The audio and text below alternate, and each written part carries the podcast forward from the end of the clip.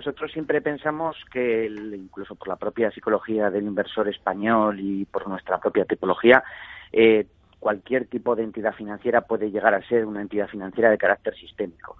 Y más teniendo en cuenta el tamaño que tiene el Popular, la base de clientes que tiene y toda la repercusión eh, en base a noticias que estamos viendo.